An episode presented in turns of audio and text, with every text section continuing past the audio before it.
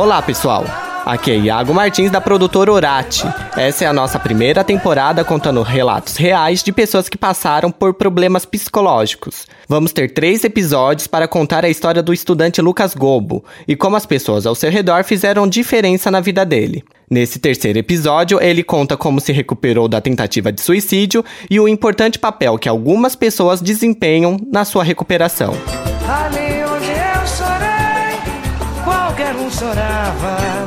Dar a volta por cima que eu dei, quero ver quem dava.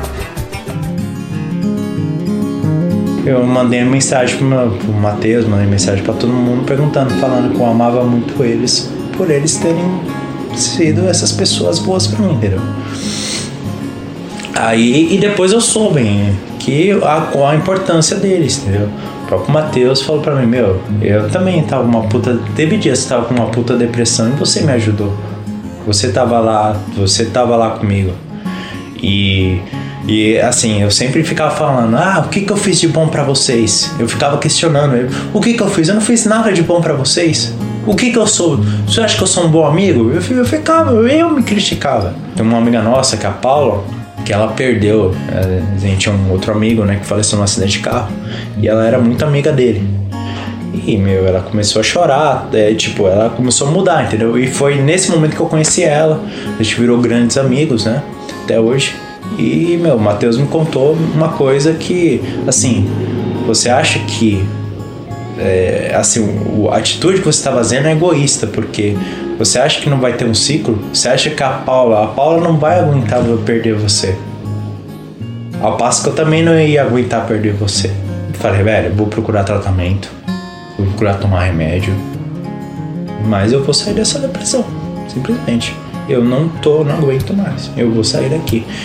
E, meu, eu comecei a tomar remédio, comecei a ter acompanhamento psicológico e, meu, eu sinto que eu sou um novo homem agora, que eu consegui recuperar minha autoconfiança, entendeu? Eu sofri tanto, cara, sofri tanto, mas hoje, mano, eu dou valor a todas as pessoas que eu conheço. Eu dou valor a todas as pessoas que eu conheço. Eu acho que eu tenho que fazer o de melhor para as pessoas que, mano, que gostam de mim, entendeu? Por isso que, mano, o tratamento, assim, que os meus amigos foram um dos fatores, foram um dos fatores bem, bem determinantes para que eu tivesse vivo, para que hoje eu esteja contando essa história, para que vocês não me visitassem no túmulo. Meus pais é o seguinte, eles ajudam, só que inconscientemente, talvez sem querer, acabam atrapalhando. Porque é o seguinte, a depressão, até um tempo atrás, o pessoal tinha uma faceta, tinha um padrão de depressão. A pessoa não quer fazer nada, não quer, ah, a pessoa fica parada. A minha própria mãe fala pra mim: se você tivesse com depressão, você estaria aí, ó, na cama sem fazer nada, você não, nem se levantaria da cama. Eu falei, mãe, a depressão não é isso. A depressão tem várias facetas.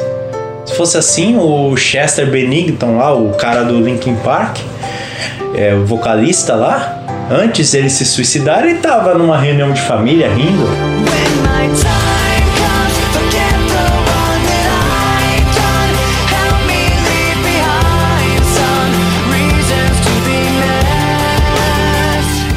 O Robbie Williams lá, o comediante também. A depressão é muitas vezes uma doença que é tratada incorretamente. As pessoas não sabem tratar da depressão. Imagine, eu penso assim, imagine uma, uma dor física. Imagine que, imagine se as pessoas tratassem uma dor física como se fosse como se tratasse depressão. Vai, ah, eu tô com dor, eu tô com dor no estômago. Ah, calma, é só uma fase, vai passar. Porra, não é, não, não é certo. Depressão é é uma coisa, é um problema sério. Meus pais, por ter essa, esse, esse modo leigo de interpretar, acabavam me atrapalhando um pouco, mas eles também foram grandes expoentes de eu estar aqui mesmo, entendeu? Eu pensava o que, que minha mãe iria passar, o que, que meu pai iria passar. Minha mãe falou pra mim que ela não queria se perdoar se ela me perdesse. Mas eu não quero ver minha mãe carregar essa culpa. Minha família me ajudou bastante, só que falta conscientização, falta que as pessoas pesquisem mais sobre o assunto antes de soltar essas, soltar esses comentários que acabam só prejudicando a pessoa. Vai facilitar com tratamento, com medicação, com acompanhamento com- de, de um profissional. No ciclo social, assim, foi uma das primeiras vezes que eu me senti incluído em um círculo, entendeu? Eu senti incluído num círculo e, velho, isso me deu uma importância em não perder ninguém, entendeu? Por isso que eu falo dessa postura inclusiva minha. Eu tento auxiliar outras pessoas que pegaram e que têm algum princípio de depressão, falo para elas procurarem algum psicólogo, procurarem ajuda médica, porque isso é muito importante, é muito importante a saúde mental. Pessoa, e eu acho que, a, que os amigos, que a amizade, que uma, a- as pessoas fora, fora da família são os que podem mais ajudar, sim, podem ajudar bastante. Eu diria que seu tratamento, porque, mano, por eu estar incluído, por eu me sentir amado em um lugar. As pessoas precisam de você, as pessoas querem você, as pessoas, sabe, é, elas tornariam totalmente diferentes se você não tivesse com elas. Isso daí que é, é meio que o tratamento pra mim. Eu falei com outras pessoas que eu, que eu tentei suicídio, eu falei. E várias pessoas falaram: Olha, Lucas, não seria a mesma coisa sem você nas conversas. Eu acho que por essa sensação de saber que você tem uma importância na vida de outra pessoa, eu acho que isso é um tratamento sim. Amigo é coisa pra se guardar debaixo de sete chaves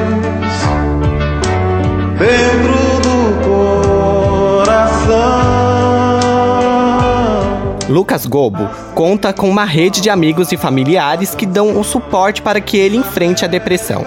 Se precisar, procure também a ajuda de órgãos como o Centro de Valorização à Vida, as unidades básicas de saúde e as unidades do CAPS. Fique ligado na Orate. Até mais! Produtora Orati.